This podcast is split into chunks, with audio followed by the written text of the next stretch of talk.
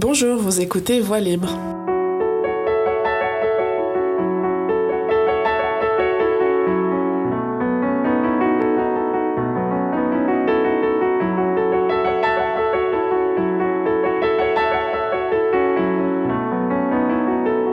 Bonjour à toutes et à tous, chers auditeurs, vous écoutez la quatrième émission de Voix libre, euh, aujourd'hui, on va parler de l'économie de partage. Alors Uber, Uber Eats, Foodora, Airbnb, toutes ces applications de services que l'on utilise de plus en plus au quotidien ont tout en commun d'être des formes d'économie de partage. Une économie qui vient remettre en question l'idée traditionnelle de salariat ou encore celle de travail autonome. Le chauffeur Uber, l'hôte Airbnb ne sont en effet pas des salariés, ils sont des collaborateurs, sont plus volatiles et n'ont en théorie aucune contrainte. À première vue, l'économie de partage est très avantageuse, ces plateformes offre des services moins chers que, ce que l'économie traditionnelle propose, en l'occurrence les hôtels, les taxis. Cela permet aux collaborateurs, donc les chauffeurs et les hôtes, d'arrondir leur fin de mois. Mais en réalité, ces plateformes portent beaucoup plus d'enjeux, des enjeux qui touchent les collaborateurs, donc comme je le disais, les chauffeurs et les hôtes, mais aussi l'environnement dans lequel s'implantent ces plateformes.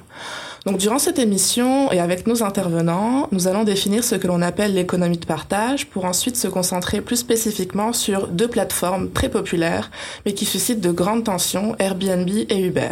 Quelles sont les conséquences de leur implantation sur les collaborateurs et sur la ville? Comment elles sont encadrées, régulées? On va aussi parler de la tendance au partage et à la collaboration dans lequel s'inscrivent ces plateformes et on se demandera aussi qu'est-ce qu'elles changent à la notion de travail. On va vraiment s'intéresser donc aux travailleurs collaborateurs de cette économie de partage et moins aux concurrents appartenant à l'économie traditionnelle et moins aux consommateurs aussi.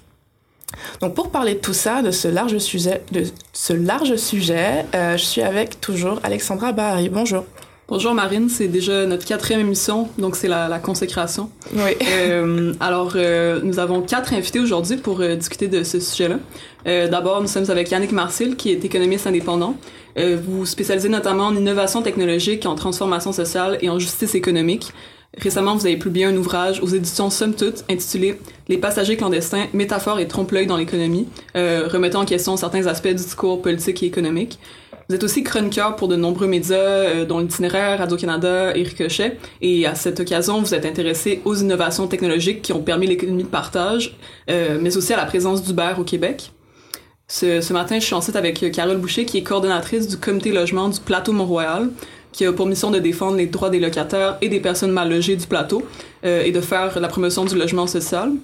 Euh, récemment, le comité logement a fait campagne pour interdire immédiatement l'hébergement touristique via, les plateformes de type Airbnb.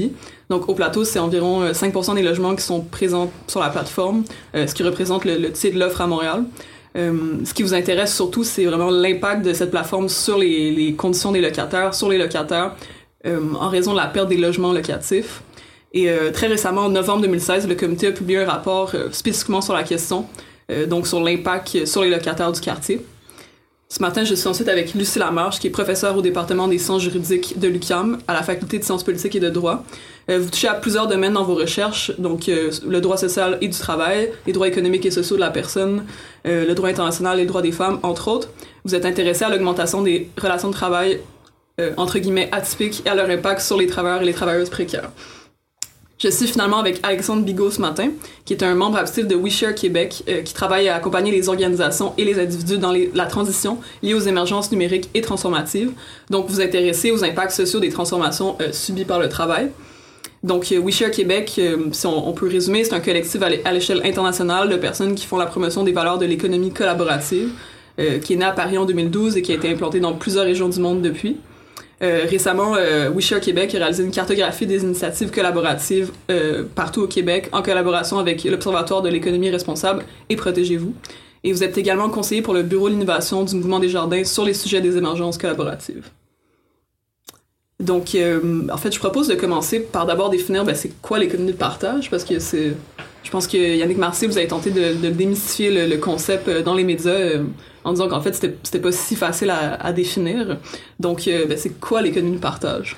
Ben, c'est effectivement un mot un peu fourre-tout dans le sens où on met dans un même concept, sous un même concept, euh, plusieurs réalités très, très disparates. Mais disons que la, le fil conducteur de ces réalités-là, c'est qu'on essaie de valoriser, et là, il faudra voir comment on valorise, mais de valoriser des actifs inutilisés.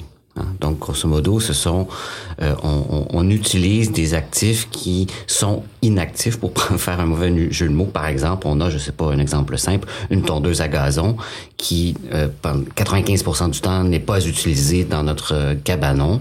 Ben, on va prendre ce, dans ce 95% du temps-là, on va essayer de la rentabiliser entre guillemets, parce que c'est pas nécessairement monétaire, mais tout simplement qu'elle soit utile à quelqu'un d'autre. Que ce soit par le prêt ou que ce soit par la location, par exemple, pour faire simple. Je sais qu'un un exemple beaucoup utilisé, c'est la perceuse électrique qui sert entre 6 et 20 minutes dans toute sa vie utile. Exact. Ça coûte environ, je sais pas, 100 dollars, peut-être plus. Exactement. Donc, c'est le même principe pour un appartement dans le cas euh, d'une location temporaire. C'est même, le même principe pour un, un, parking devant sa maison qui est inutilisé pendant la journée. Euh, on peut l'étendre. Après ça, la vraie question qui sera l'objet probablement de discussion, c'est comment ça se fait? De quelle manière on peut valoriser ces actifs-là? Est-ce que je peux poser une question à M. Marcil? Allez-y. Je me demande si dans la définition d'actifs inutilisés, on inclut les humains, euh, euh, euh, ces travailleurs et travailleuses qui seraient peut-être autrement utilisés. Absolument. C'est juste la curiosité. Est-ce qu'il est qu colle à la définition de l'actif inutilisé? J'ai beaucoup de mal à utiliser le même vocabulaire, par contre, pour des humains, mais de façon conceptuelle, je pense qu'on peut le mettre sous le même chapeau, c'est-à-dire que ça peut être du temps de cerveau, du jus de bras, je sais pas moi, vous êtes euh, vous êtes coiffeur, ben euh, vous offrez vos, services de coiffure euh, en dehors d'un cadre marchand, comme de la même manière que pardon, vous pouvez offrir votre temps de travail en dehors, en dehors, pardon d'un d'un cadre salarié ou de travail typique.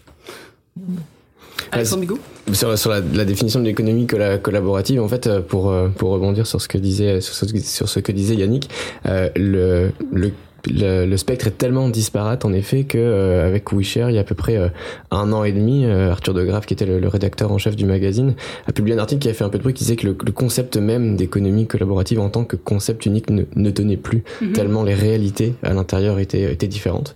Et donc on va on va arriver à faire la différence maintenant plus avec ce qu'on va appeler carrément une économie de plateforme, donc dans laquelle on va mettre Uber, Airbnb, ou on va être plus avec avec des acteurs privés et puis un certain mode de gouvernance dont on va dont on va discuter un petit peu plus tard. Et puis, dans, de l'autre côté du spectre, une économie collaborative beaucoup plus proche des besoins des territoires, euh, qui va être plus basée sur euh, euh, le, la théorie montante des, des communs, qui a été rethéorisée il y a pas longtemps par par par le, le prix Nobel d'économie Elinor Ostrom. Ostrom pardon euh, et puis une, une, espèce de zone de zone intermédiaire dans lesquelles il y a des, des modes de gouvernance un petit peu un petit peu entre les deux qui commencent à qui commencent à émerger et qui proposent des solutions alternatives intéressantes et donc, euh, ce que je comprends il n'y a pas forcément un objectif euh, marchand euh, ou financier dans l'économie de partage ou collaborative.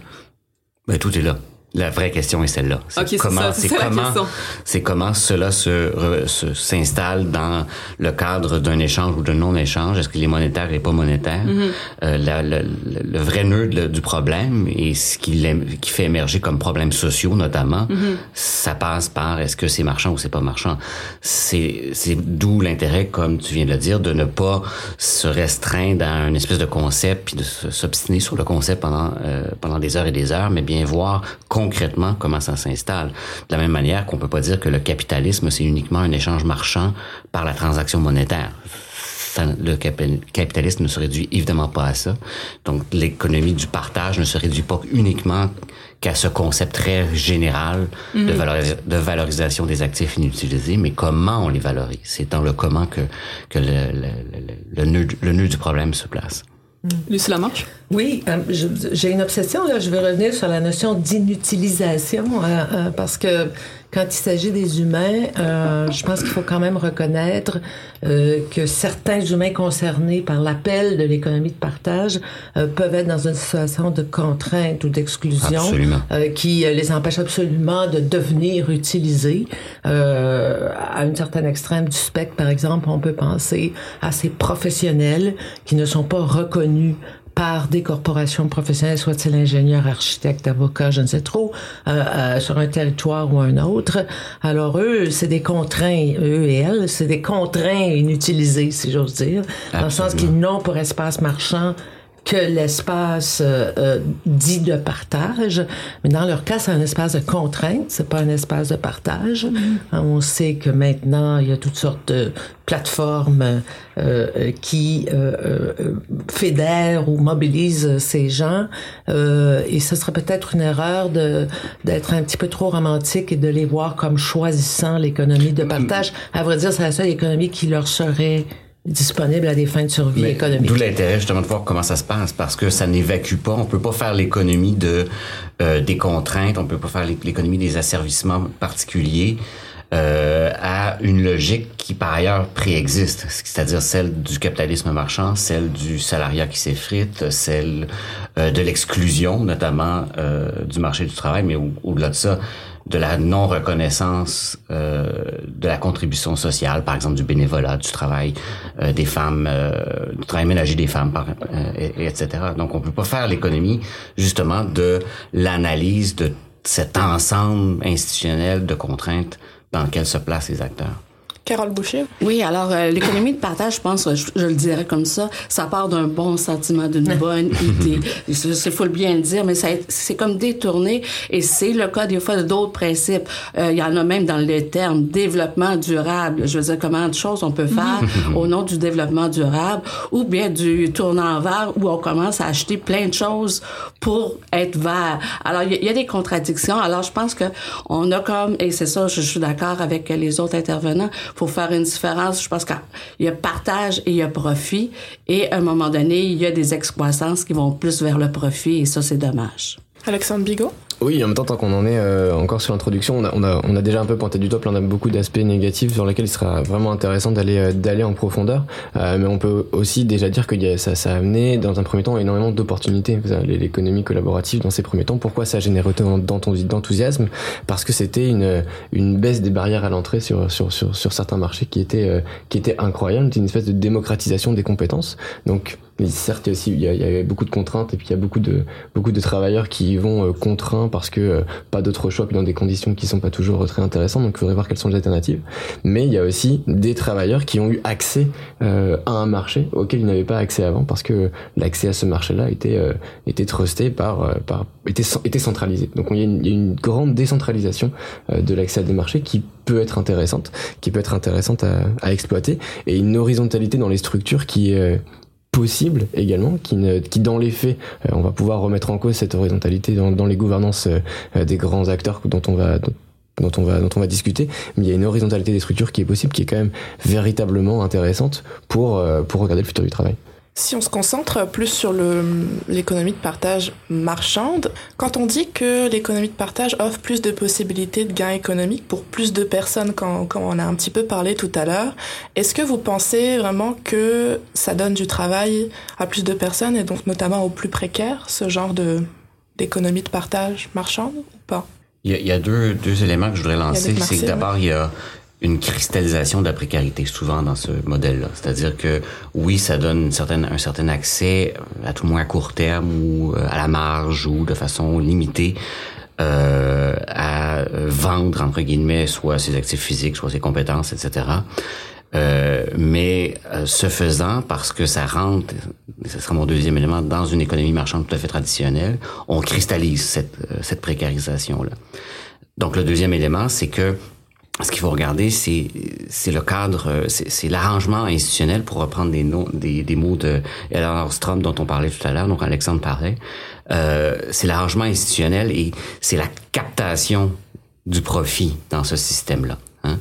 Euh, C'est-à-dire que comme on a analysé le capitalisme depuis 200 ans, où on essaie de voir qu'est-ce que le salariat euh, peut capter de la production économique en termes de, de valeur ajoutée par rapport au profit qui va euh, aux actionnaires. Euh, de la même manière, ici, il faut regarder ce que c'est euh, travailleurs euh, dits atypiques, on va garder le terme atypique pour un, quelques quelques mois encore. Euh ces, travailleurs donc ils ne sont pas salariés en fait, le vrai le vrai nœud est là, là. ces non salariés là. Qu'est-ce qu'ils en retirent?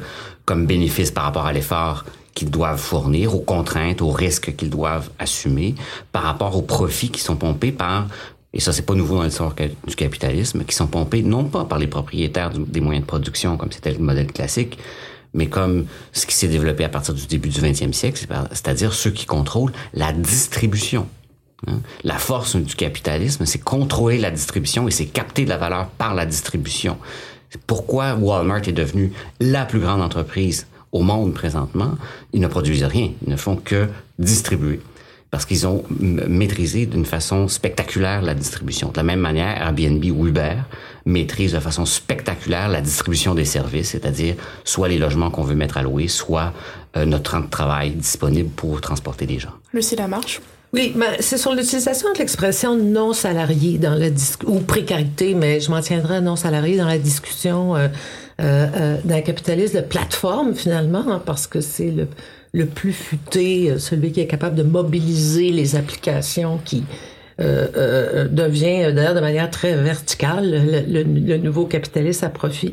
Mais euh, la récente littérature américaine révèle quelque chose d'intéressant, c'est-à-dire que les plateformes captantes du profit ont, ont des humeurs hein, et font des calculs et donc tantôt valorisent le statut d'entrepreneur indépendant ou de contracteur indépendant ou en encore, de manière plus romantique encore, le citoyen qui choisit, euh, je sais pas, de s'accrocher à quelle plateforme. Mais il faut faire attention, c'est pas univoque. Il y a des, il y a des mouvements non salariés, salariés, euh, par exemple, euh, je lisais que Lyft aux États-Unis, corrigez-moi si je me trompe, là, mais j'ai cru comprendre que c'est un peu un équivalent d'Uber, a choisi récemment d'offrir la protection sociale, on sait combien c'est un sujet aux États-Unis, à tous ces, euh, euh, ces appelons-les les travailleurs, mm-hmm. euh, parce que le, le, le, calcul inverse était très fort mauvais, il y avait trop de roulement, il y avait trop d'insatisfaction. Donc ça s'inscrit de manière très très pure dans un, un qu'on connaît. et donc le mot salarié, il apparaît il disparaît. Euh, faut pas faire comme si euh, le bébé avait définitivement été jeté avec l'eau du bain. Ce n'est pas le cas. C'est pas le cas aux Pays-Bas, c'est pas le cas en Australie, c'est pas le cas aux États-Unis. Euh, alors, euh, faut faire attention à nos requiem. Là, euh, parfois on a, tu c'est terminé, le droit du travail est terminé, ceci, cela. Euh, c'est pas, c'est, on a déjà joué dans ce film-là. Là, on pourrait revenir à Léon XIII au 19e siècle et à Rerum Novarum. C'est, c'est de la calculette, hein, droit, du droit du travail ou de la protection sociale, il devient un élément de calcul, mais il n'est pas définitivement jeté. Euh, moi, ça m'a assez étonné de voir, parce que je succombais comme tout le monde à l'idée que tout était fini et qu'il n'y avait plus rien. C'est pas tout à fait ça qui se passe. Euh, les, les, les, développeurs ou les capitalistes de plateforme eux-mêmes euh, euh, recours parfois à des outils assez classiques comme le droit du travail ou la protection sociale pour des, des, des raisons purement économiques. Tout à fait. Et on y reviendra. Vous vouliez ajouter quelque chose Oui, bah sur, euh, sur, euh, sur la précarisation des, des travailleurs. ces, ces travailleurs-là sont précaires, je, je dirais peut-être pour l'instant, parce qu'on est dans quelque chose d'extrêmement de, émergent et qui est une opportunité pour ces nouveaux types de capitalistes de contourner, euh, de contourner le droit du travail qui est euh, le fruit d'une lutte des travailleurs dans les différentes juridictions dans lesquelles dans lesquelles ça s'exprime. Euh, mais euh, on pourrait penser que, que sur cette économie de plateforme, les États et euh, les, les, communautés ont avant tout un devoir de réglementation et de regarder quel type de société ils ont envie de, ils ont envie de construire par rapport euh, à ce nouveau type de travail. Et aujourd'hui, ces travailleurs-là sont précaires parce que euh, les plateformes, ils voient avant tout, euh, à quelques exceptions près, un moyen d'externaliser les risques associés à la, à la, force de travail. un chauffeur Uber qui a, qui a un accident, un livreur à vélo sur Foodora qui a un accident, qui peut plus travailler, bon bah, il l'entreprise ne le paye pas pendant que pendant qu'il ne travaille pas. Donc c'est c'est mm-hmm. extrêmement c'est extrêmement pratique. maintenant, on pourrait regarder concrètement dans euh, la réglementation et dans euh, la protection de ces travailleurs-là. Quelle est la responsabilité qui incombe à la plateforme? Euh, Quelle est la responsabilité qui incombe au travailleur parce Est-ce qu'on le considère toujours comme un travailleur indépendant? Donc là, il faut arriver à, à jauger à quel point il dépend de la plateforme et à quel point il y a, il y a, il y a une relation de subordination entre lui, euh, entre lui et la plateforme. Mais on pourrait tout à fait décider de d'accompagner, de protéger ces travailleurs-là si on pense que c'est une nouvelle façon de voir de voir le travail, ou même de le faire rentrer dans les anciens cadres du travail. en France, par exemple, il y a beaucoup beaucoup de procès qui sont intentés euh, euh, à des plateformes par des travailleurs, par la juridiction des prud'hommes, qui disent concrètement, mon lien de subordination avec la plateforme était tel qu'on peut considérer que un contrat de travail devait encadrer ça. Et donc il y a mhm. énormément de, de, de, de, de, livreurs, Foodora, etc., qui demandent à faire requalifier leur contrat en contrat de travail. C'est la même chose aux États-Unis. Beaucoup de procès, de bons vieux procès tels qu'on les connaît. je suis un salarié. Voilà. On y reviendra plus tard dans l'émission, on va pas aller trop vite en besogne. Il y a un, cas dont on a discuté vraiment récemment euh, dans le milieu de la recherche, le milieu communautaire euh, et dans les médias, qui est celui d'Airbnb, euh, que je trouvais très intéressant parce que c'est il y a des, des, des, impacts pas seulement sur les personnes qui y participent, parce qu'on peut penser aux locataires, euh, euh, dans le fond, qui, qui habitent près d'un logement loué ou dont leur propriétaire, en fait, met en location le, logement. Euh, en fait, c'est une plateforme d'hébergement touristique euh, qui permet à des particuliers de louer leur logement en ligne. Et ça a commencé en 2007 quand deux jeunes ont commencé à louer des matelas gonflables euh, à des touristes dans leur loft de San Francisco pour arrondir leur fin de mois, euh, mais aussi pour fournir, une expérience locale euh, à ces touristes-là. Ils vont devenir en fait les, les fondateurs de l'entreprise. Euh, donc qui permet aux particuliers de louer leur logement. Et aujourd'hui, elle est implantée dans 192 pays, estimée à 13 milliards de dollars. Donc c'est là ça vient euh, Airbnb pour le, matelas gonflable en fait. Euh, et dans plusieurs métropoles, euh, on, reproche Airbnb son impact sur la, pénurie des logements. Donc là, il y, a, une étude de l'Université de McGill qui a révélé que les, appartements Airbnb étaient concentrés principalement au centre-ville de Montréal et au plateau, donc environ 30% de logements pour, pour chacun de ces quartiers-là. donc ça, ça touche particulièrement le plateau. Euh, il y a aussi des, des, professeurs de UCLA, de USC qui ont calculé le rapport entre la hausse des annonces Airbnb dans une ville et celle du prix des loyers. Et à partir de ces calculs-là, il y a des journalistes de la presse euh, qui ont estimé dans un article du 5 août dernier que la présence d'Airbnb dans les quartiers montréalais pourrait coûter jusqu'à 138 dollars de plus par année aux locataires. Donc, Carole Boucher, c'est quoi les impacts d'Airbnb sur l'accès au logement euh, à Montréal? Ben là, vous les avez pas mal énumérés, mais effectivement, ça a un impact important. Euh, si on va au-delà du fait que, bon, les loyers sont plus chers, effectivement. Euh, comme les propriétaires souvent veulent avoir plus de logements parce que c'est une source de profit intéressante, il y a beaucoup plus, et sur le plateau, on a des chiffres, euh, beaucoup plus d'évictions et de reprises de logements.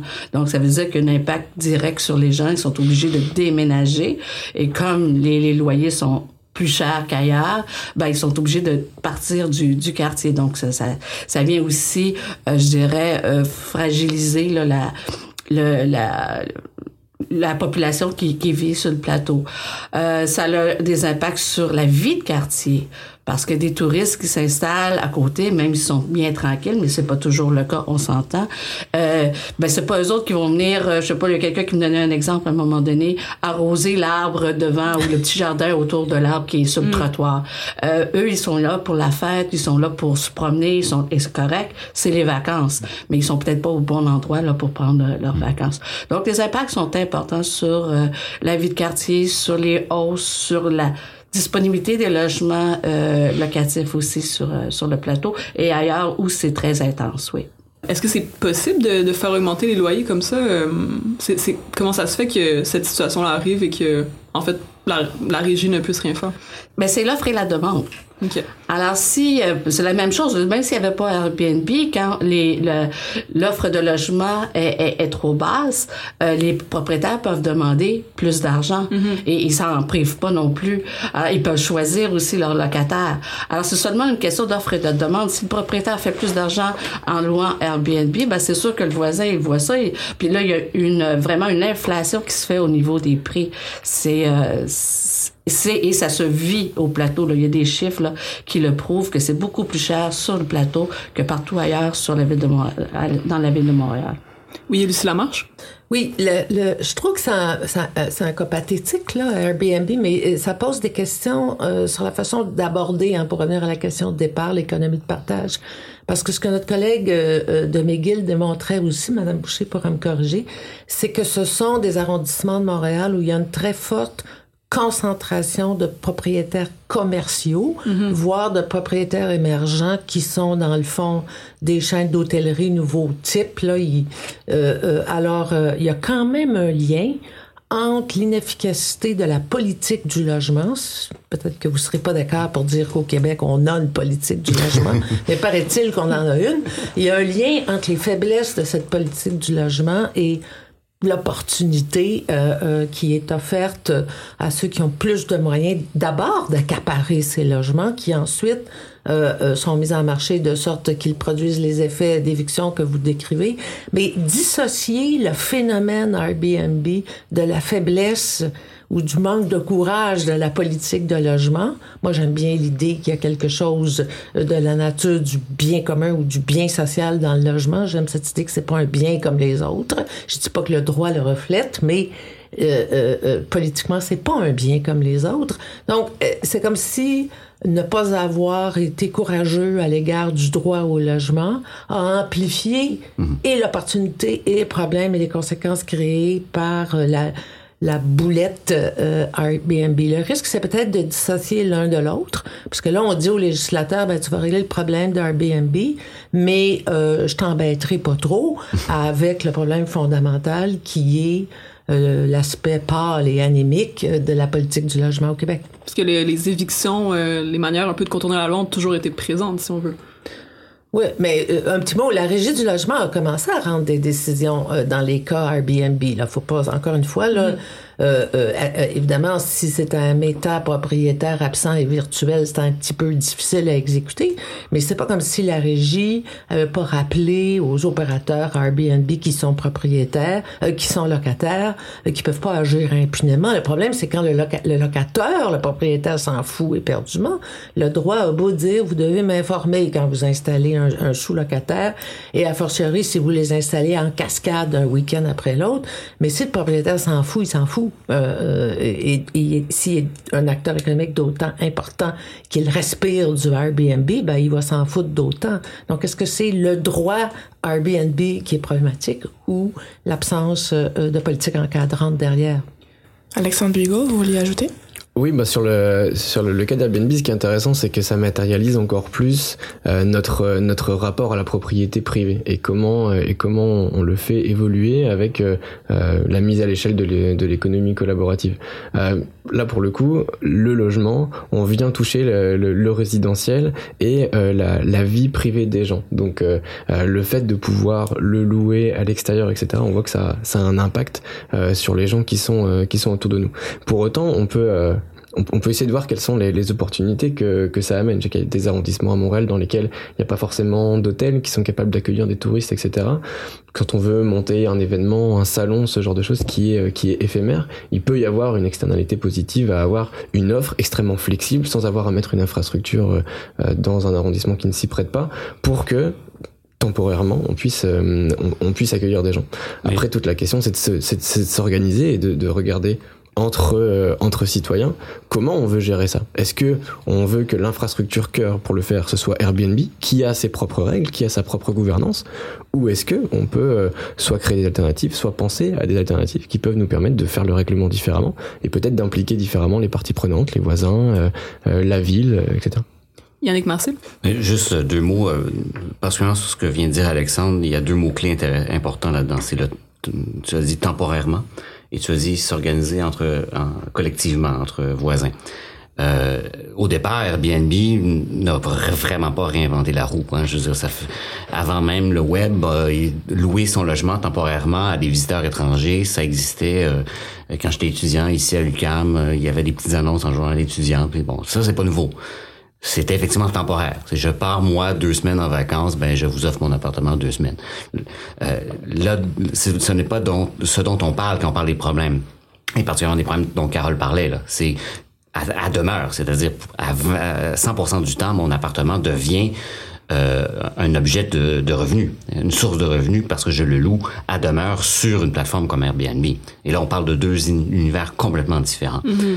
euh, donc, Deuxièmement, l'aspect, donc cet aspect temporaire, euh, oui, pourrait, pourrait permettre une certaine flexibilité. Ça, je suis assez d'accord. Dans certains quartiers, moi j'habite euh, l'est de Montréal, il y a effectivement aucune offre hôtelière, donc si je veux organiser un power, euh, je sais pas moi, d'ornithologie, puis il y a 150 personnes qui arrivent euh, dans mon dans mon quartier, il y a beaucoup d'oiseaux dans comme Maisonneuve. Okay, c'était pas, c'était pas sorti nulle part, ça. Et, euh, ben, je, je peux pas les loger dans le quartier. Mm-hmm. est-ce que c'est un oiseaux? Est-ce que c'est un grand problème? Non, c'est pas un grand problème, mais oui, ça pourrait être sympathique de, de dire bon, on va ces fameux actifs inutilisés on va, on va être capable de les partager. Et d'où l'intérêt du deuxième élément, c'est de s'organiser collectivement et d'avoir, euh, comme Lucie le disait, euh, un droit collectif, au-delà de ça, une vision politique collective de qu'est-ce qu'on veut faire avec un bien qui n'est pas comme les autres, qui s'appelle le logement, comme une autre affaire qui pas, qui peut pas se, se confondre avec des tomates, c'est-à-dire le travail humain. Hein?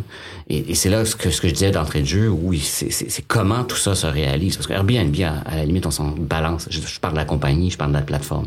C'est le principe d'organisation sociale qui est important, qui peut faire des ravages lorsqu'il est utilisé dans un cadre capitaliste marchand le plus pur. Et c'est ce, ce dont on parle et ce que, ce que dénonçait Lucie tout à l'heure. Carole Boucher? Mais Airbnb, par contre, a une force euh, de publicité. En tout cas, travaille beaucoup sur son image, puis des fois, c'est difficile. Alors, mm -hmm. quand on parle de démocratisation, c'est pas vrai que tout le monde peut louer son, son logement. Euh, à Saint-Léonard, je pense qu'il y a deux, il y avait deux, à un moment donné, on a regardé, il y avait deux locations qui se faisaient à Saint-Léonard. Pourquoi? Parce que c'est pas un endroit central pour les touristes. C'est pas, autour, il y a pas tant de, je, je veux pas rien dire contre, euh, le, le, cet arrondissement-là, mais quand même. Donc, les touristes cherchent vraiment les quartiers centraux et c'est pour ça qu'on retrouve le plus d'Airbnb sur le plateau Mont-Royal, à Ville-Marie, puis bon, voilà, ça commence à s'étendre un petit peu. Et, et, et l'autre chose, c'est que c'est pas vrai non plus que c'est les personnes, tout le monde peut arrondir ses fins de mois avec Airbnb. Vous avez un logement minable, là, on en entend beaucoup parler, nous, parce qu'au comité logement, on reçoit les gens qui ont des problèmes euh, avec des punaises, avec des, des robinets qui fonctionnent pas, avec de la moisissure. Vous allez pas louer votre logement, là. Alors, c'est pas vrai que tout le monde peut profiter d'Airbnb, mais c'est vraiment l'image que Airbnb veut veut et réussir à projeter, ce qui fait que effectivement, euh, par pour les décideurs, c'est un petit peu difficile de dire qu'on va venir contraindre ou réglementer parce qu'il semble que, bon, ça serait peut-être pas très, très populaire, entre autres sur le plateau Mont-Royal, de dire non, Airbnb, il va y avoir vraiment une réglementation sévère et, dure qui va faire, qui va empêcher justement les effets négatifs d'Airbnb. Alexandre Bigot. Ouais, juste mentionner deux choses sur Airbnb. Déjà, la, première chose, c'est qu'il est possible de travailler avec Airbnb à la Nouvelle, à la Nouvelle-Orléans. Ils collaborent avec la municipalité, mais donc c'est, plus facile pour la municipalité de faire appliquer les réglementations. Je crois que là-bas, je vais pas dire de bêtises, mais il me semble que c'est 30 nuits dans l'année qui sont euh, permises euh, pour Airbnb. Airbnb transmet les données, euh, transmet les données à la mairie. Donc on sait quand un logement dépasse la 31e et donc on est, on est capable d'intervenir. Donc là, il y y a un sujet de réglementation qui est important, qui, qui, qui incombe pour tout le spectre de l'économie de plateforme. Et sur l'autre sur l'autre spectre, sur l'autre spectre, j'ai aussi introduire le thème des plateformes coopératives qui commencent à qui commencent à émerger de plus en plus. Euh, il y a pour l'instant assez peu d'exemples, mais typiquement dans le cadre du logement, il y a une initiative une initiative qui s'appelle Fairbnb qui a qui a commencé à voir le jour à Amsterdam qui aujourd'hui essaye d'avoir des groupes dans un peu toutes les grandes villes euh, du monde pour être capable d'avoir une offre euh, qui peut faire faire compétition avec Airbnb, qui est sous un format coopératif dans lequel les gens qui veulent euh, mettre euh, leur logement déjà sont en mode coopératif, donc en termes de redistribution des profits qui sont générés, ça repart directement aux personnes qui ont véritablement créé de la valeur, mais où il y a aussi un engagement de prendre en compte les parties prenantes indirectes euh, qui sont touchées par, par l'hébergement touristique temporaire. Donc on est capable de demander l'avis des voisins, on est capable de demander l'avis de l'ensemble de la communauté et de penser à des, des incentives un petit peu différentes. S'il y a des gens qui peuvent pas louer leur logement à côté parce que bah, eux ils sont tout le temps dans leur logement, peut-être qu'il y a une façon de reverser une partie de l'argent pour euh, réaménager la ruelle derrière parce qu'on a créé de la richesse pour la collectivité. Donc il y, y, a des euh, il y a des alternatives donc c'est bien de mettre le doigt sur sur ce qui va pas avec les modèles existants, mais je pense qu'il est aussi important euh, d'arriver à voir les opportunités qu'il y a derrière et de saisir ces opportunités là avec des modèles de gouvernance qui nous correspondent et qui émergent. Du marche oui, je, le, mon voisin de gauche me donne l'occasion. Je peux pas ne pas rebondir sur l'enjeu de, de, la Nouvelle-Orléans. Mm -hmm. euh, euh, c'est un sujet que j'ai assez creusé, droit au logement et Katrina. Euh, Nouvelle-Orléans est vidée de ses pauvres hein, depuis la reconstruction post-Katrina. Alors, on peut facilement comprendre que c'est devenu la Mecque euh, euh, euh, du, du condo à louer aux touristes euh, parce que c'est plus blanc que jamais, plus riche que jamais et plus gentrifié que jamais. Alors, je m'excuse, je veux pas euh, euh, crucifier votre, votre exemple, mais ça, c'est l'exemple des exemples pour Airbnb, euh, une espèce d'opportuniste capitaliste post-Katrina euh, euh, dans le cas de la Nouvelle-Orléans. Je veux dire, il n'y a plus de politique sociale. Alors moi, je veux bien me présenter au bureau du maire, mais il n'y a plus d'intérêt pour les politiques sociales en Nouvelle-Orléans. Euh, la mairie a pris le pari euh, euh, du tourisme, de la, de la vitrine jolie et, et de la gentrification. Alors, Caramba, euh, c'est pas exactement l'endroit pour l'expérience coopérative et on pourrait nommer d'autres villes euh, américaines. Boston, notamment, a beaucoup de difficultés à coopérativiser euh, euh, euh, ses, euh, euh, son parc locatif parce que c'est aussi une ville qui est très touristiquement sensible. Je pense qu'il y avait Carole Boucher qui voulait rebondir là-dessus. Oui, c'est que ouais, effectivement, mais il existe déjà des options euh, d'hébergement qui ne nécessitent pas nécessairement d'échange d'argent non plus. Euh, je pense que ça se fait au niveau euh, des professeurs des universités, j'ai entendu parler. Euh, ça se fait pour les gens qui sont. Oui, probablement euh, la pour euh, pour des gens qui, qui aiment faire le, du vélo. Alors il y en a beaucoup, j'ai des noms aussi là sur, dans, dans le cahier, mais ça existe, il n'y a pas d'échange d'argent. Alors là-dessus, il n'y a aucun problème parce que je pense qu'il n'y a pas d'échange d'argent. C'est sûr qu'on on prend une grande précaution contre les dérives ou les effets nocifs là, de, de quelque chose qui, qui dont les gens peuvent tirer profit. Ben en fait, peut-être je me demandais juste, euh, il y a eu une tentative euh, récente en, décembre 2015 de, réglementer euh, Airbnb avec la, la loi 67, mais c'est quoi exactement le cadre juridique actuel au Québec? La loi 67, dans le fond, la loi 67 a effectivement mis euh, bon, un nombre de, de, de jours où on pouvait louer son, euh, son logement. Je pense que c'est autour d'une trentaine. Je n'aurais pas les chiffres parce qu'il y a eu plusieurs euh, tentatives là, après de, de rectifier cette loi-là. Euh, il a augmenté le nombre d'inspecteurs. Bon, il reste quand même, ça fait une vingtaine d'inspecteurs pour tout le Québec. Euh, c'est pas beaucoup. Il y en avait deux ou trois avant, là, mais là, c'est c'est beaucoup. Bon, on, on a aussi mis en place euh, de- un formulaire euh, euh, qu'on remplit si on veut se plaindre justement de, de, de, quelqu'un ou d'une situation euh, liée à Airbnb ou à un autre type de, de, location.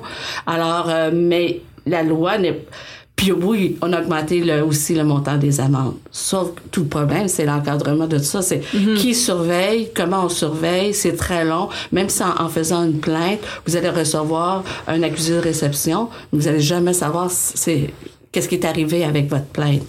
Et bon, il y a des délais, le propriétaire, disons, le, ou le locataire de, de, de son logement, peu importe si le propriétaire ou le locataire comme tel, euh, va... euh, euh, va avoir plusieurs, disons, des délais, des délais, des délais. Donc, le problème va se régler très lentement. Et jusqu'ici, la loi euh, a, a été mise en vigueur en décembre 2015, je me trompe pas, oui, 2015. Et on- on- il y a, je pense, deux ou trois personnes qui ont été euh, poursuivies là et ont dû payer une amende. Alors, c'est pas beaucoup là pour quand on connaît l'ampleur du phénomène. Ok, donc il y, y a un cadre juridique, mais il est pas tant efficace ou effectif, si je comprends bien. Effectivement, et c'est pour ça que, bon, et dans l'arrondissement du plateau, euh, on le disait tantôt d'onde, là, dans l'arrondissement, on tente de regarder qu'est-ce qui serait possible de faire pour euh, être plus pour réglementer un peu plus. C'est la même chose pour Québec solidaire. Dans le fond, ce qu'ils offre euh, comme, comme nouveau projet de loi, c'est encore une façon de mieux réglementer, mais ça reste toujours que même si on réglemente beaucoup, s'il n'y a personne pour surveiller, ben ça va pas rien donner. Et, et au-delà de, de la force de frappe que l'État pourrait avoir, euh, que la réglementation soit sévère, plus sévère, moins sévère, c'est que ça pose la, la, la vraie question que ça pose, c'est que c'est pas une réglementation que ça nous prend, ça nous prend une vision politique, parce que c'est, et on le disait à plusieurs reprises ici, tout le monde dans, dans le fond autour de la table, c'est un problème de vision de l'organisation sociale. Donc, c'est un problème politique, donc c'est un problème économique. Et là, on fait juste dire, ben, OK, il y a des logements à louer, on va limiter ça à 32 jours ou à 27 ou... Mais c'est pas ça le problème. Le problème n'est pas là. C'est euh, qu'est-ce qu'on veut comme organisation économique et sociale, comment on veut intégrer tout le monde, comme... euh, Carole l'a dit de façon très éloquente tout à l'heure, si vous avez euh, un et demi à, Rivière-des-Prairies euh, qui, va être en très très bon état, ben il y a personne qui va vouloir louer votre un et demi à Rivière-des-Prairies. Puis pas parce que Rivière-des-Prairies c'est pas cool, c'est parce qu'il y a rien à faire là à part y habiter. Euh, donc c'est pas vrai que c'est de la démocratisation, c'est pas vrai que c'est un nouveau mode révolutionnaire. Il y a le potentiel de l'être. Il y a le potentiel de l'être, mais il ne l'est pas parce que on reste dans une logique économique et dans une logique politique qui, elle, n'a pas changé. Et tous les secteurs... Oui. Non, je dis tous les secteurs d'activité sont concernés en plus. Là, pour l'instant, on, on, regarde le, le, transport et le logement. Euh, et justement, en traitant les sujets secteur d'activité par secteur d'activité, on passe complètement à côté d'une vision globale qu'on devrait se donner en effet et qui permettrait d'anticiper et d'encadrer les secteurs qui vont être touchés. Et le secteur de la, de la finance et des assurances commence à l'être de plus en plus. Le secteur de la nourriture également, l'alimentation, quand ça, c'est émergent pour l'instant. Il y a des plateformes sur lesquelles on commence à pouvoir euh, cuisiner des, des, des repas chez soi et vendre à ses voisins pour leur faire leur lunch pour la semaine, etc. Mais le jour où, euh, enfin, si ça, ça, ça, passe véritablement à l'échelle et que c'est un nouveau mode de consommation alimentaire et qu'il commence à y avoir des problèmes d'intoxication, ce genre de choses, aujourd'hui, on a, on a aucun cadre juridique, on a aucun cadre conceptuel qui nous permet de penser concrètement à la responsabilité des uns et des autres et de la plateforme sur euh, des activités économiques qui sont réalisées dans le cadre privé. Je crois que Lucie Lamarche aura le dernier mot sur euh, Airbnb. Oui, ben, je trouve que Airbnb, c'est, euh, le prétexte parfait pour soulever un enjeu qu'on n'a pas nommé euh, explicitement, là, qui est celui de l'assiette fiscale. Hein, mm-hmm. Parce que j'en suis bien sûr protégé locataire, parce que je pense que ça existe, le droit au logement. Mais derrière ça, il y a cette économie qui échappe. Euh, et donc là, on a un petit peu euh, l'impression que euh, les, ministères des revenus des pays de l'OCDE, ils bricolent, ils sont réactifs, ils essaient d'ajuster cela, créent aussi des obligations qui incombent aux précaires ou aux atypiques ou, aux, joueurs un peu accidentels ou contraints de l'économie de plateforme je ne sais pas si euh, euh, euh, je proposerais comme exemple toute la, la question des crédits d'impôt remboursables. C'est pour, pour ceux d'entre nous qui ont fait leur rapport d'impôt à la mitaine cette année. Euh, c'est incroyable l'ouverture qui est là pour le travailleur autonome, mais en même temps, le sous-entendu, c'est euh, c'est au plus précaire euh, de, de supporter l'assiette fiscale parce qu'on trouve pas grandes obligations pour les opérateurs de euh, ce que j'appelle le capitalisme de plateforme. Là, ils, sont, il y a la question du territoire, il y a des questions juridiques fancy. Là, est-ce qu'on peut les contraindre ou pas? Mais au-delà de ça, euh, euh, ben là, il y a le petit joueur dans le coin qui, je sais pas moi, franchissant la ligne de la 33e journée de location Airbnb, se voit imposer implicitement quasiment le sort de l'assiette fiscale publique, ce qui vraiment est un non-sens, je pense, d'imposer cela aux plus précaires mhm. ou aux plus fragiles. Tiens, si on s'entend pas sur le mot précaire. Celui qui a le moins de pouvoir à tout le monde. Voilà. Euh, Alexandre Bigot, vous avez parlé du fait que, dans le fond, l'économie de partage, ça touchait vraiment différents services. Euh, et euh, on peut penser que la présence d'Airbnb, d'Uber sont liées au, au même bouleversement euh, technologique, économique et du travail, mais on peut aussi se demander si elles ont exactement les mêmes impacts donc, euh, pour rappel, euh, Uber, c'est une entreprise de transport euh, qui est implantée dans 66 pays, qui fonctionne aussi par moyen d'applications mobiles. donc, en fait, les usagers et usagères peuvent, peuvent soit proposer des trajets ou demander des trajets, ce qui a suscité la réaction des compagnies de taxi classiques et régulées, notamment à Montréal. Et donc, à partir de là, est-ce que les enjeux sociaux et financiers sont différents pour Uber et Airbnb? Pour moi, pas tant que ça, euh, parce que c'est de façon différente de le voir. On a, on a l'impression qu'Uber, on est plus dans le, dans le professionnel parce que les impacts sont ressentis par des professionnels. Mhm. Alors qu'Airbnb, on a l'impression qu'on est plus dans le, dans le privé parce que les impacts sont ressentis par des acteurs privés qui sont les gens qui habitent euh, autour de vous. Mais fondamentalement, c'est, euh, c'est, c'est relativement la même chose. C'est une, une plateforme qui, euh, qui, qui externalise finalement la ressource qu'elle met à disposition. Donc la plateforme est toujours l'accès, l'accès au marché et promet euh, des, euh, des, des, incentives financières pour pouvoir mettre à disposition euh, ce fameux capital dormant dont on, dont on parlait tout à l'heure. Donc relativement les, les mêmes questions les mêmes questions se posent parce que a priori on est aussi sur du temps libre pour les chauffeurs Uber. Donc il se trouve que c'est exploité puis que les gens en font en font une une activité professionnelle quasiment quasiment à temps plein. mais la, promesse de base est, est, est, un petit peu la même. Donc je dirais que c'est la même façon de penser cette ce capitalisme de plateforme dont, dont vous parliez doit se penser de façon globale, quel que soit le, quel que soit le secteur. Il y avait aussi un projet de loi qui a été déposé euh, par Jacques Daou, le ministre des Transports, pour réglementer Uber euh, en mai 2016. Euh, en quoi consiste ce projet de loi-là? Ah, je ne saurais pas rentrer dans les détails. Euh... Oui, mais euh, je pense que le, le fil conducteur de l'intention du défunt ministre Daou, c'était euh, de, de, reconfigurer un peu la relation triangulaire. Hein. Alors, partez de l'idée que dans la voiture, par qui qu'elle soit conduite, il y a un passager qui risque d'être heurté, -hmm. euh, qui a droit à la propreté, euh, euh, qui a droit de présumer que la personne qui le conduit est assurée. Bon, alors il y avait un peu comme en France, hein, jusqu'à un certain point, mais ça n'a pas été très heureux à Paris, là, parce que ça repose la question du contrôle, de l'inspection, etc.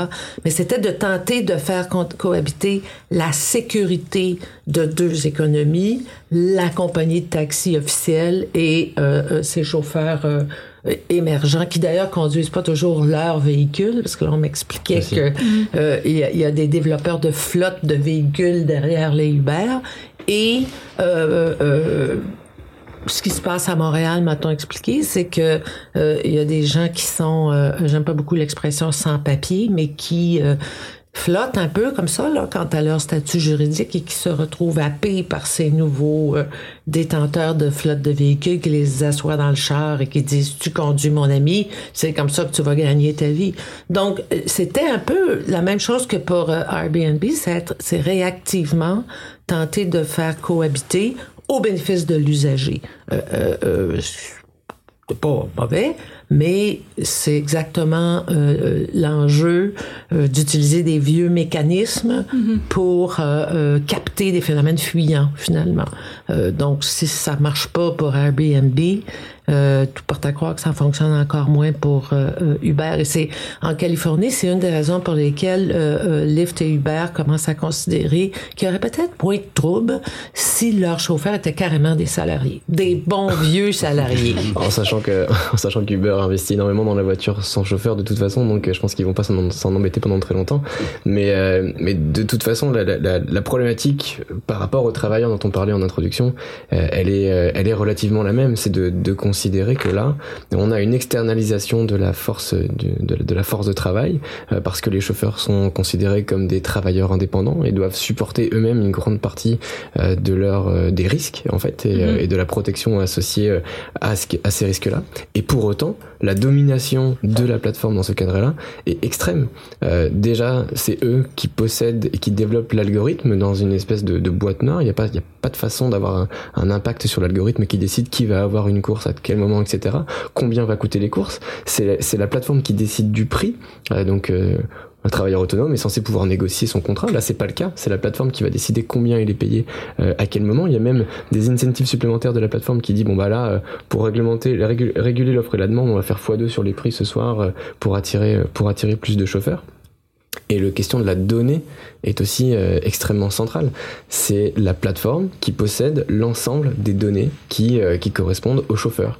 Et dans une économie de partage dans laquelle l'élément central, c'est la revue entre pairs, c'est les commentaires que vous allez accumuler, que ce soit sur Airbnb ou sur Uber, la valeur avant tout de votre appartement euh, qui est reflétée dans l'algorithme, c'est la la petite note finale euh, que vous avez et c'est ça qui s'assure qu'on est dans un euh, quand on prend la, la question d'Uber c'est ça qui fait qu'on sait qu'on est dans un Uber euh, de qualité s'il y a 2000 personnes qui ont pris le Uber avant moi et que sa, note moyenne est de 4,8 sur 5 je sais que je suis en sécurité et que la personne va vraiment m'amener d'un point A à un point B. Et puis là, la question du permis se pose un, se un petit peu moins parce que la, la, masse des commentaires fait déjà un petit peu sens, un petit peu sens pour moi. Sauf que c'est Uber qui possède ces données-là.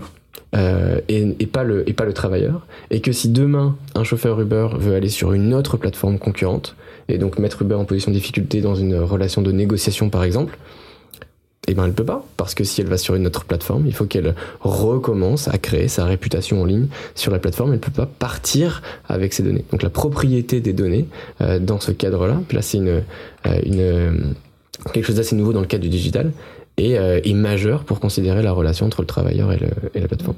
Lucie Lamarche euh, Peut-être souligner dans le prolongement de euh, l'explication que vous offrez euh, le caractère béton des clauses d'exclusivité qui lient les offrants, hein, c'est travailleurs euh, euh, à euh, des plateformes de type Uber, Fooder. Alors, l'idée d'aller ailleurs est même juridiquement exclue. Je dis pas que la clause est exécutoire parce que tout ça évolue dans un certain flou artistique, mais ça a un impact symbolique très fort sur le faux travailleur ou le travailleur non déclaré travailleur. Euh, c'est vraiment le retour du servage. Là. Alors, je lisais récemment un article qui comparait les, les cinq ou six clauses d'exclusivité typiques de ces plateformes obscures. Là. Euh, en droit du travail, il faut bien reconnaître que si ma cote passe de 4-8 à 4-7 le mardi, peut-être que je vais avoir un petit appel de mon superviseur, mais je perdrai pas ma job. Je ne serai pas euh, euh, euh, informatiquement évincé de ce qui de plus en plus est mon gagne-pain. Dans, dans le cas d'Uber, les données sont... sont c'est pas vrai que je fais ça le samedi matin parce que je m'ennuie, ou alors très peu. donc, il y, a, une brutalité de, de, du modèle Uber, mais en même temps, on, veut être cool, on, veut s'inscrire dans la logique du partage et de l'évaluation des pairs, mais on s'en remet éminemment au droit lorsqu'il s'agit d'asservir le partageant, parce qu'il n'y a rien de plus légal qu'une bonne vieille clause de loyauté et d'exclusivité pour matraquer quelqu'un. Je veux dire, c'est un outil Classique. Plate, beige et classique. Et c'est ce qui fait que les grandes plateformes, qu'on a, qu'on a du mal à voir émerger des plateformes locales, on dit tout le temps que ces grandes plateformes sont, euh, sont étrangères, c'est parce que bah, c'est en effet des énormes machines juridiques, en plus d'être des machines euh, marketing, euh, parce que bah, sur le juridique, en effet, il faut être capable de, de payer les amendes pour, pour s'installer dans un marché, etc. Et ça demande des capitalisations qui sont énormes et que les, les marchés locaux sont assez peu capables de financer pour avoir des acteurs locaux aujourd'hui. Yannick Marcel. Je trouve assez intéressant les trois mots qu'Alexandre vient d'utiliser. Marketing, juridique, euh, et euh, qu'est-ce que tu viens de dire? Donc, j'ai échappé le troisième. Enfin, capitalisation, j'imagine. Capitalisation, voilà. Capitalisation, marketing et juridique. Trois mots-clés. Tu n'as jamais nommé le mot technologie en parlant d'Uber. C'est assez fascinant, alors que c'est ta spécialité. Tu es même un, sans, méchanceté, un apôtre de ces nouvelles formes ou de cette réflexion autour des nouvelles formes. Non pas un apôtre d'Uber, bien évidemment, là, mais euh, l'économie du partage que tu voudrais voir euh, transformer notre société. C'est assez fascinant de voir que lorsqu'on pense à Uber, lorsqu'on pense à, Airbnb, à ces géants, pardon, de l'économie du partage, c'est à ça qu'on pense. C'est une, ce sont des machines immenses de marketing, backées par un juridique et par un capital immense c'est du capitalisme à l'état pur. Mhm. Et c'est ça que ça démontre. Euh, et ça démontre aussi, et, je veux pas faire mon éteignoir, mais moi, j'ai comme de principe de regarder un problème ou un phénomène économique en me, disant qu'il y a probablement pas grand-chose de nouveau sous le soleil. Et effectivement, quand on regarde ça, il n'y a pas grand-chose de nouveau sous le soleil. Euh, des clauses de contrainte, c'est ce que l'employeur a toujours voulu faire avec ses employés. C'est pour ça qu'on a eu des combats syndicaux pour avoir une certaine force d'équilibre entre, comme on disait au 19e siècle, le capital et le travail. Euh, l'évaluation par les pairs dans une dans un modèle de euh, de collaboration euh, informelle, ça a toujours existé. Euh, vous, mesdames, qui animez cette émission, n'étiez pas nés, mais quand j'étais petit, il y avait un truc qui s'appelait Autostop, euh, Allostop, pardon, euh, qui était euh, un organisme sans but lucratif qui qui permettait d'échanger de l'information pour partager la voiture lorsqu'on faisait un trajet interurbain, par exemple un Québec-Montréal. Ben j'ai deux places chez moi. On payait une petite cotisation à l'organisme pour qu'il puisse fonctionner. Fonctionner exactement. et on, on, on échangeait, dans le fond, on, on séparait les les coûts du transport, l'essence et l'usure de la voiture. Comme le Amigos maintenant. Donc. Euh, oui, c'est ça. Mais c'était avant l'internet, c'était sur euh, au téléphone puis bon. Euh, et il y avait aussi un, système de reconnaissance des chauffeurs. Hein. On donnait une cote. Ce chauffeur-là, oui, il est bon, sa voiture est propre, il conduit prudemment, machin. Et, inversement, le chauffeur pouvait dire non, lui, il se présente jamais ce, ce, ce passager-là. Donc, ces deux éléments-là, c'est-à-dire un aspect purement capitalisme de façon est quasiment, un, quasiment de, de, manuel scolaire, tellement c'est, c'est, un modèle pur. Et d'autre part, des formes de partage, de collaboration qui ont toujours existé, qui ont existé avant le capitalisme même, euh, et qu'on en fasse un amalgame, hein, qu'on mêle tout ça dans un produit, parce que c'est rien d'autre que ça, et qu'on le vende et que ça, ça semble séduisant, moi, ça me dépasse un peu, bien honnêtement, de voir que tout le monde, ben, tout le monde, c'est pas vrai, mais à quel point on est emballé par cette machine, ce, ce, ce, ce, truc, euh, cette vitrine qui s'appelle Uber, alors que franchement, il y a strictement rien de neuf sous le soleil. Et, je, et même technologiquement, franchement, c'est pas, ben, ben c'est pas très sorcier. Hein. C'est une grosse base de données avec de bons algorithmes, puis des bonnes machines pour que ça fonctionne rapidement. En effet, mais je nuancerais juste un petit peu le propos sur le sur le sur le rien de nouveau. Il y a des choses quand même qui sont nouvelles et intéressantes parce que il y a le, il y a une technologie qui est derrière. C'est d'abord la mise la mise à l'échelle et de deux cette cette revue entre pairs. Euh, auparavant, même si elle existait, elle était elle était centralisée pour qu'un acteur décide. Euh, J'imagine que c'était la centrale d'Allostop de dire ok ce chauffeur là on, on le propose plus parce qu'il a eu une mauvaise cote, on, on l'exclut. Là aujourd'hui c'est décentralisé. Ça veut dire que même si Uber centralise énormément de choses, notamment euh, la gouvernance et les, et les revenus, euh, il y a quand même une décentralisation de la revenu entre de la, de la revue entre pairs. Ça veut dire que euh, si la, la, la masse des commentaires négatifs est trop importante pour pour un chauffeur, certes Uber peut décider de le bannir, mais aussi moi en commandant, je vais je, je vais pas je, je, vais pas je vais pas le prendre. Donc il y a quand même quelque, il y a quand même des leviers euh, qui sont propres à la digitalisation de ces comportements de partage ouais. qui sont euh, qui sont intéressants et qui permettent de, de, de je changer suis pas super convaincu dans ces cas-là que qu'il y a vraiment un saut qualitatif. Oui, il y a un effet d'échelle, c'est-à-dire on peut le faire à super grande échelle et de façon très rapide et massive, ce qui était euh, possible autrefois quand on faisait juste téléphoner à son voisin en disant ouais ce restaurant là c'est un peu mauvais là. Maintenant on peut le dire à nos 350 amis Facebook. C'est sûr qu'il y a des effets d'échelle. De là à dire qu'il y a un, saut qualitatif énorme dans ces cas-là je suis moins je suis loin d'être sûr. Il y a, d'autres cas d'économie collaborative où là vraiment il y a des ruptures qualitatives il y a, un, vraiment un changement je peux on pense par exemple à la coproduction là, comme Wikipédia peut l'être. Lucie Lamarche oui, euh, c'est le moment des émotions. J'ai un, un petit problème avec euh, la revue Entre Pairs. Euh, je pense que c'est pas une invention. Là, j'aime mon dentiste, j'aime pas ma coiffeuse. Vas-y, vas-y pas. Euh, ça, oui, dans le quartier, on a un très bon marchand de fruits. Ou c'est tout ça de la revue Entre Pairs. Ce qui est assez particulier dans le cas de l'échelle ou de la technologie liée à la revue Entre Pairs, c'est le côté brutal et unilatéral. Hein. Il y a, moi, j'ai mauvais caractère. Là. Il y a mille raisons dans une journée pour lesquelles je peux m'en prendre à un chauffeur de taxi, à, à la personne qui euh, euh, qui me vend, je sais pas quel service sur ma route, selon qu'il soit 8 heures le matin ou 23 heures le soir. Et euh, il se passe deux choses. J'échappe à, à, la réplique, c'est-à-dire que si je suis le fournisseur, je n'ai zit, niente, nada, rien à dire. Je suis victime de cette revue entre pairs. C'est incroyable comme pression. Hein? Il y a beaucoup de littérature sur les chauffeurs Uber mm. obsédés par le rating. Euh, euh, alors là, sur le plan de la dignité humaine, je trouve ça difficile de, de, de, de valoriser ce, ce mode unilatéral euh, d'évaluation par les pairs, entre pairs à l'échelle. Euh, et je trouve que ça, c'est, je suis pas sociologue là, mais il y a comme une rupture de dialogue social, parce que ça devient très facile de dire t'es pas bon quand t'es pas là pour me répondre ou pour répliquer ou expliquer le contexte dans lequel je sais pas moi, la circulation, la pollution, euh, je ne sais trop, euh, qui fait que c'était une course difficile, par exemple.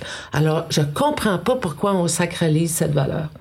Alors déjà, premier, premier élément, ne, ne, prenons pas Uber comme exemple pour tout. Hein, on l'a dit, c'est, c'est, c'est une forme de capitalisme de plateforme assez sauvage ouais. qui, qui s'accapare Amazon des choses. pour professionnels. Mais cruelle l'évaluation entre pairs. Mais justement, dans un dans un modèle qui est moins une vision capitaliste des choses, la revue entre pairs n'est pas une revue euh, unilatérale. C'est une revue bilatérale des échanges, des contrats entre les personnes. Et c'est là où sur des modèles un petit peu un petit peu différents, on est aussi évalué sur. On va prendre l'exemple d'Airbnb, qui est encore un mauvais exemple parce que c'est capitalisme, pour, le coup, c'est bilatéral. Je suis évalué en tant qu'utilisateur de l'appartement et je suis évalué aussi en tant que personne qui, euh, qui reçoit, le, qui, qui, met à disposition son appartement. Et ensuite, c'est là où la mise à l'échelle est intéressante. C'est que ça permet de mettre de côté les, euh, les évaluations qui sont des évaluations d'humeur. Parce que euh, sur, sur 3000 commentaires, euh, on est capable d'avoir une moyenne dans laquelle les, euh, les revues un petit peu extrêmes sont, sont noyées dans la masse. Mais ce qu'on peut appeler la, psychologie sociale au secours, moi, j'aimerais savoir quel impact sur la personne qui est consciente d'une évaluation d'échelle. Hein, je te, tu me rassures en disant, ouais, mais les écarts sont, euh, euh, sont, sont, sont pas considérés par l'algorithme, mais il y a un humain quelque part qui constamment est en posture d'être évalué. Moi, j'aimerais savoir ce que les psychologues en pensent quand on vit comme travailleur ou faux travailleur avec cette conscience de l'évaluation instantanée, je peux pas croire qu'à la fin du jour, ça constitue pas une atteinte ou un risque pour la santé mentale. D'ailleurs, euh, je, je, renvoie là-dessus, euh, il y a un super épisode de, de, la série Black Mirror sur ça, sur l'évaluation euh, mutuelle sociale qui, qui, qui peut avoir des, des, dérives, des, dérives, des dérives incroyables. Une nouvelle fois, le sujet, c'est pas d'être l'apôtre de ces, de, de ces comportements-là, mais c'est de se poser les questions. Et, et c'est de se dire, bon, ça existe, donc dans quel sens on a envie d'aller? Qu'est-ce que ça peut nous apporter? Pour quel type de service est-ce que c'est pertinent? Est-ce que sur des échanges à grande échelle entre des professionnels, ça peut être intéressant de collecter des données sur la qualité euh, sur la qualité des services? Est-ce qu'on a envie de, de l'amener dans les dans les rapports humains et dans la société quotidienne? Peut-être pas, mais en tout cas, il faut se poser la question, je pense, et pas rejeter euh, rejeter le tout en bloc. Mais moi, je dirais que je vais être optimiste dans le désespoir euh, ici, c'est-à-dire que un Nietzsche. Hein? Ah, non, non, on n'ouvrira pas cette porte parce que le, juste ça pousse à, à tel point la logique marchande, la logique du travail marchand en fait, à, à son extrême. Hein. Tu disais, c'est, c'est comme se faire évaluer en continu. Alors que dans le cas classique d'un travail régulier, on a une évaluation, disons, annuelle. Hein? Et il y a bien des gens qui nous écoutent qui se rappellent avoir eu l'année dernière leur évaluation, puis deux semaines avant, on commence à mal dormir, puis à avoir les mêmes watts. C'est pas cool à passer une évaluation annuelle. Mais on sait très bien que c'est pas que ce moment-là. Pendant toute l'année, on est quand même un peu surveillé, entre guillemets, par notre patron, mais ça se fait dans un cadre de continuité, de relation continue patron-employé. Même si cette, cette même logique d'évaluation existe, là, elle est comme compressée dans le temps et, les patrons sont démultipliés. Hein, c'est chacun de nos clients. Et donc, je suis assez d'accord, je suis pas plus psychologue ni sociologue, mais que dans la logique même de l'organisation du travail, on, on, pousse à l'extrême la logique qui existe depuis l'invention du salariat, c'est-à-dire la suggestion du travailleur, du travailleur ou de la travailleuse à son patron, à sa patronne, mais dans un dans un espace-temps hyper compressé. Et, pourquoi je dis donc que je suis optimiste dans le désespoir, c'est que ça nous permet de mettre la lumière sur ça et dire c'est ça qu'on veut? Est-ce que c'est ça qu'on veut? Et euh, des, des, apôtres d'un changement social comme Alexandre vont dire, ben justement, c'est pas ça qu'on veut. On veut pas de ce capitalisme-là. On veut pas de cette soumission-là. Au contraire, on aimerait s'en, s'en libérer. Mais là, ce qu'on connaît présentement et maintenant avec ces grandes entreprises que sont, par exemple, Uber, c'est l'exact contraire, bien évidemment. Et ça nous ouvre peut-être, ou ça, ça met la lumière peut-être sur ce qui pourrait être différent. Carl Boucher, avant de poursuivre. D'accord. Sur la question, effectivement, de l'évaluation, j'ai comme l'impression que moi, ça renforce l'aspect euh, arbitraire euh, des choses et que, bon, ça, ça joue aussi sur les motifs. Hein. J'ai aimé, j'ai pas aimé, j'étais bien, j'étais pas bien. Et euh, on, on, on, oublie un peu, comme vous l'avez si bien dit, euh, Lucie, euh, le contexte. Donc, et je voudrais, j'ajoute ça parce que c'était là, mais tantôt on a dit qu'il n'y avait rien de nouveau sous le soleil. Et euh, vous parliez, Alexandre, de en alimentation où les, on va préparer des lunchs, on va faire de la bouffe pour les voisins. Ben, je veux dire, ça s'appelle la cuisine communautaire, ça, cuisine collective. Alors, il y a aussi un aspect qu'on change. Il n'y a rien de nouveau. On, on le modifie, puis peut-être pas nécessairement positivement, alors qu'il y, y, a des choses qui existent. Si on fait un événement, euh, je sais pas, moi je parle de, du frappru à, dans un endroit à Sherbrooke qui manque d'hôtel, on, on, se téléphone, on s'écrit et on va trouver des logements chez des amis et tout ça. Ça se fait encore, là. Yes. Ça existe, là. Il y a encore du partage de, pour le transport. Ça existe, mais je pense qu'on est en train de, de s'en aller vers une autre direction. Peut-être pas nécessairement négative, mais moi, d'après moi, j'aimerais être plus euh, convaincu que ça peut apporter du mieux plutôt que seulement peut-être des, des, effets négatifs. Mais, ce que Alexandre nous dit par contre, et, ça je suis, assez d'accord, c'est ce qui nourrit mon optimisme, c'est que ces, ces outils, hein, ces outils numériques euh, permettent une explosion en termes d'échelle, en termes de force de frappe. Donc, ça nous, plutôt que de téléphoner à 27 de ses amis, on peut utiliser des outils numériques. L'exemple le plus simple pour nous, là, pour le commun des mortels, c'est le fameux Facebook ou, n'importe quel réseau social. Je cherche quelque chose. Hein. J'ai besoin, euh, recommandez-moi un restaurant, je m'en vais à Sherbrooke, justement, pour, euh, euh pour, euh, pour deux jours. recommandez-moi un restaurant. Ben là, j'ai 5, 6, 7, 8, 10, 20 réponses sur mon Facebook, plutôt que d'appeler tout le monde puis prendre, prendre la journée à le faire. Donc, il y a une force de frappe qui permet la transformation sociale. Mais on est juste pas rendu là, mais vraiment pas rendu là. Donc, quand on regarde un plan d'ensemble, euh, si on veut s'intéresser un peu au statut du travailleur, on voit que le travailleur, selon Airbnb, Uber, il choisit, il peut louer, etc. Il peut choisir de, de, de participer à, à, de la conduite par Uber, etc. Sauf qu'en vrai, comme on l'a vu, c'est pas vrai. Il y a une sélection qui est faite, il y a certaines contraintes, euh, comme on l'a vu. Donc on a ce chauffeur-là qui a des contraintes, qui est vu comme un travailleur indépendant, mais qui n'a pas de protection sociale, etc. Et qui est noté en plus de ça, mais qui n'a aucun pouvoir sur cette note. Donc avec tout ça, quel est le statut du travailleur collaborateur de euh, cette économie-là? Est-ce que c'est possible dire, de, combiner ce travail-là, ce travail indépendant, tout en renforçant les droits sociaux? Ben, la question des droits sociaux est vraiment intéressante parce que euh, plusieurs d'entre eux sont déjà fragilisés par, euh, faut-il dire, euh, l'analyse des années 90 ou 2000 sur le travail précaire, atypique, euh, tout ce qui marche tout croche sur le marché de l'emploi. Alors, c'est pas comme si on venait de découvrir qu'il y a de l'eau dans le gaz en matière de protection sociale. Il y a de l'eau dans le gaz, Uber ou pas, Airbnb ou pas. mais m'inscrivant dans l'optimisme de Monsieur Marcel, je dirais, tiens, tiens, euh, euh, voilà une occasion supplémentaire de réfléchir aux formes efficaces ou effectives de protection sociale. Alors la façon plus simple de l'illustrer, c'est de dire, voilà une, une, discussion qui, encore une fois, nous permet de constater que rattacher des protections sociales au statut de salarié, ben, ma foi, c'est de plus en plus fragile. L'exemple des exemples étant l'accès à la retraite. Parce qu'évidemment, quand je suis un, jeune livreur Foodora et, et ou, un jeune euh, chauffeur Uber, euh, comme n'importe quel jeune, euh, la retraite, laissez-moi vous dire que c'est une abstraction. Bon, mais on est on est à zéro, zéro plus zéro là en termes de protection sociale. Mais moi, je suis de celles qui croient que il y a déjà des fractures très importantes lorsqu'il s'agit de protéger et d'inscrire les solutions seulement dans le rapport de salariat, ben, hein, j'essaie d'être optimiste.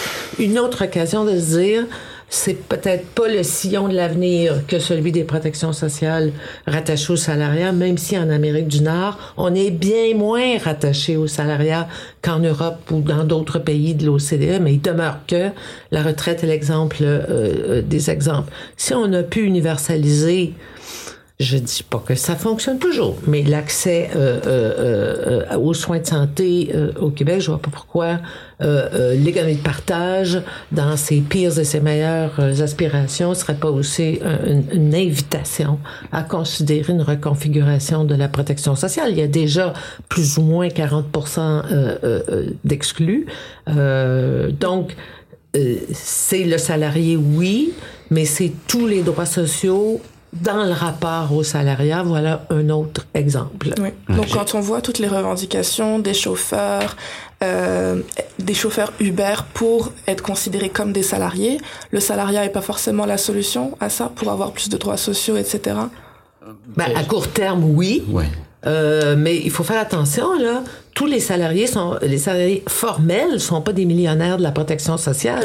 Il faut pas se comporter comme si Coop Taxi Montréal, je ciblais personne ici, là, mais je pense à eux, euh, que ces gens-là nageaient dans le bonheur de la protection sociale parce qu'ils sont salariés. Et ça, c'est lorsqu'ils sont salariés. Parce que là, voilà un, un, un case study intéressant de qualification de statut des chauffeurs. Il y a des vieux problèmes qui euh, sont encore des problèmes dans la logique de l'économie de partage, euh, mais c'est pas la seule fracture l'économie de plateforme ou l'économie de, de, partage.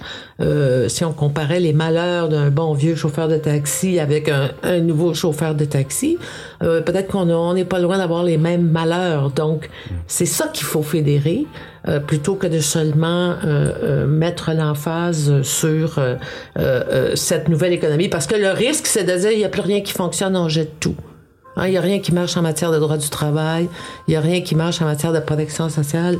Euh, ben, prudence, parce que c'est pas seulement pour les travailleurs de l'économie de partage que ça ne fonctionnerait pas.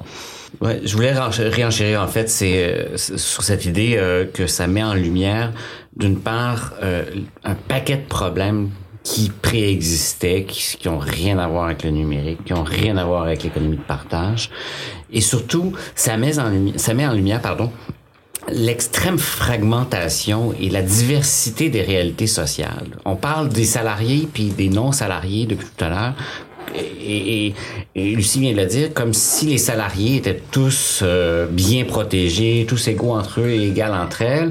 Euh, c'est pas vrai. Dans les salariés, il y a le directeur d'équipe de Coke et le directeur d'équipe de Hydro-Québec, euh, puis il y a aussi l'employé de dépanneur. C'est pas la même réalité. Et donc, ça m'amène à dire que oui, effectivement, faut parler des droits sociaux, qui sont des droits fondamentaux, mais en, en amont même de ça, il faut parler de politique, il faut parler de vision politique, de, de ce qui est la contribution de chacune et de chacun à la vie matérielle et à la vie économique. Et on a une occasion en or avec ces discussions-là, avec toutes les craintes qu'elles font naître, euh, de se poser des questions sur cette contribution-là. C'est quoi la contribution lorsque je suis bénévole? C'est quoi ma contribution lorsque je fais du travail ménager à la maison? C'est quoi ma contribution à la vie collective lorsque je suis un artiste et que je ne suis pas rémunéré pour mon art? C'est quoi ma contribution comme, euh, comme le simple citoyen qui fait quelque chose dans sa communauté? Ça remet en question le travail, en fait. Mais ça ne le remet pas en question, ça le questionne. Qu'est-ce que le travail? Qu'est-ce que le salariat? Qu'est-ce que la protection sociale? Qu'est-ce que vivre dignement euh, matériellement euh, par rapport à notre statut social? Et qu'est-ce qu'on peut faire collectivement à une ère qui date comme euh, comme ici vient de le dire à une ère qui date d'il y a 20 ou 30 ans où on, est on a tout démantelé ça on a tout démantelé non pas l'appareil nécessairement de protection sociale bien qu'on l'ait fait en grande partie mais la vision même d'une vie collective où chacun et chacune est protégé. Alexandre Bigot. Il y aurait peut-être deux, deux, façons de le voir, deux approches à le voir justement sur ces sur ces mutations du travail, de de chemin à prendre. Euh, soit ça va être euh, par euh, par les travailleurs. Donc, est-ce qu'il y a des nouvelles solidarités à inventer entre les travailleurs? Euh, Est-ce que les syndicats ont un rôle là-dedans? Syndicats qui aujourd'hui protègent plus les salariés que les travailleurs en général. Peut-être que là, il y, a, il y, a, un rôle pour les syndicats à prendre de fédérer les travailleurs de l'économie du partage, etc. Parce qu'ils auraient peut-être des des, des, des, des, on y fait une solidarité à, à réinventer.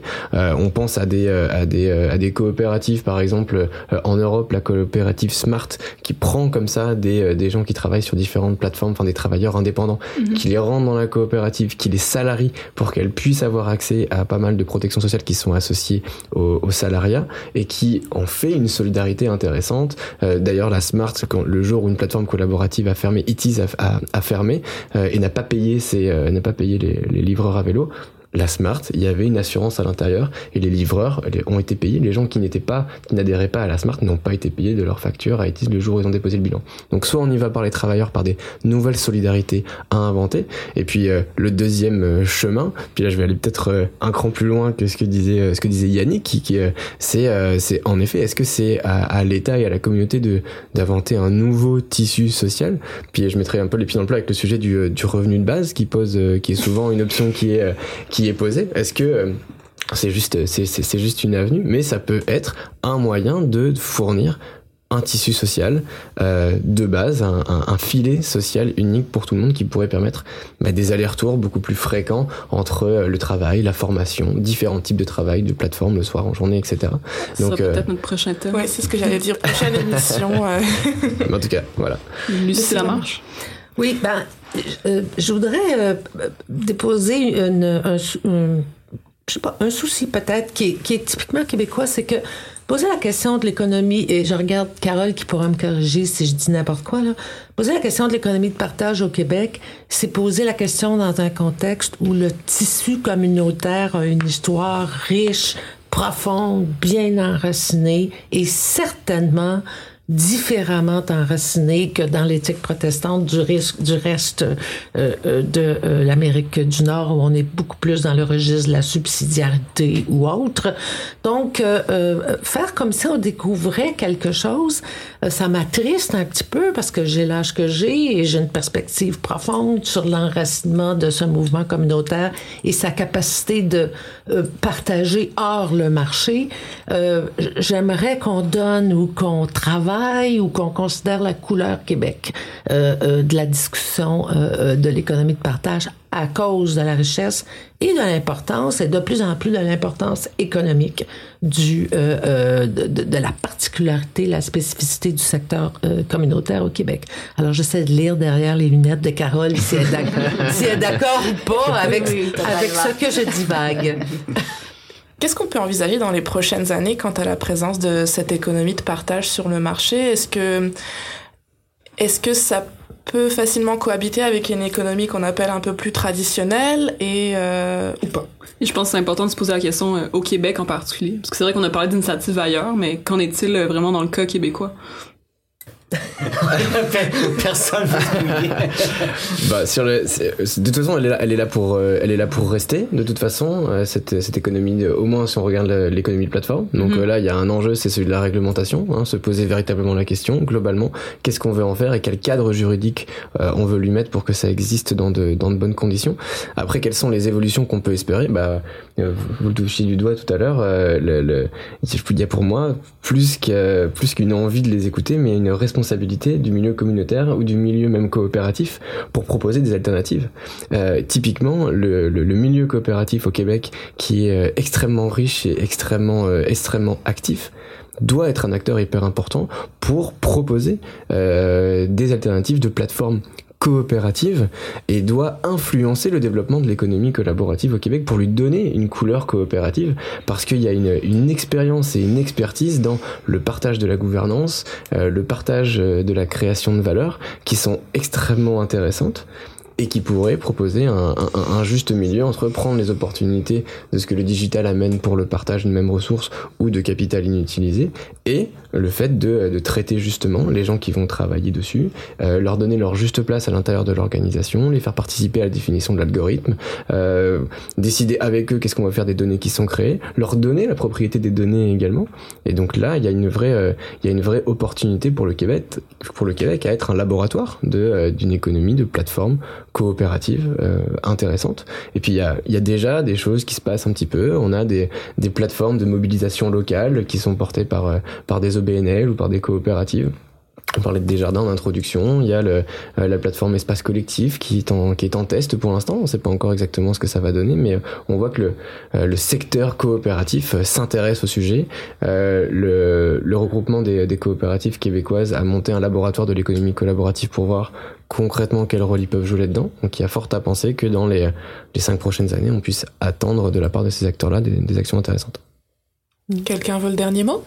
Euh, dernier mot aux travailleurs de l'économie de partage, travailleurs, travailleuses. Je pense que euh, on commence à avoir ici et là des anecdotes ou des, des études de cas euh, où, euh, de manière intéressante, euh, tout à coup, cette même plateforme euh, elle est harnachée par les par ses victimes qui s'organisent aussi de manière plateformique.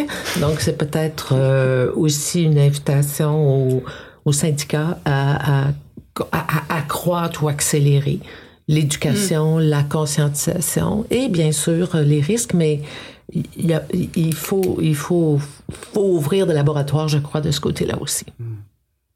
Et donner la chance euh, d'espérer à nouveau la possibilité d'agir collectivement. Et ça, c'est là où on va réussir, où on va échouer. Ce sera la note positive de la fin. Merci. très optimiste quand même. C'est rare de oui, ma part. Mais merci à tous. Merci pour votre présence ici, pour cet échange riche et qu'on aurait aimé poursuivre évidemment. Merci donc à Yannick Marcil, Carole Boucher, Lucie Lamarche et Alexandre Bigot. Merci à Alexandra. Merci à Annie Pierre aussi à la technique. Et euh, merci à vous, auditeurs, de nous avoir écoutés. À la prochaine.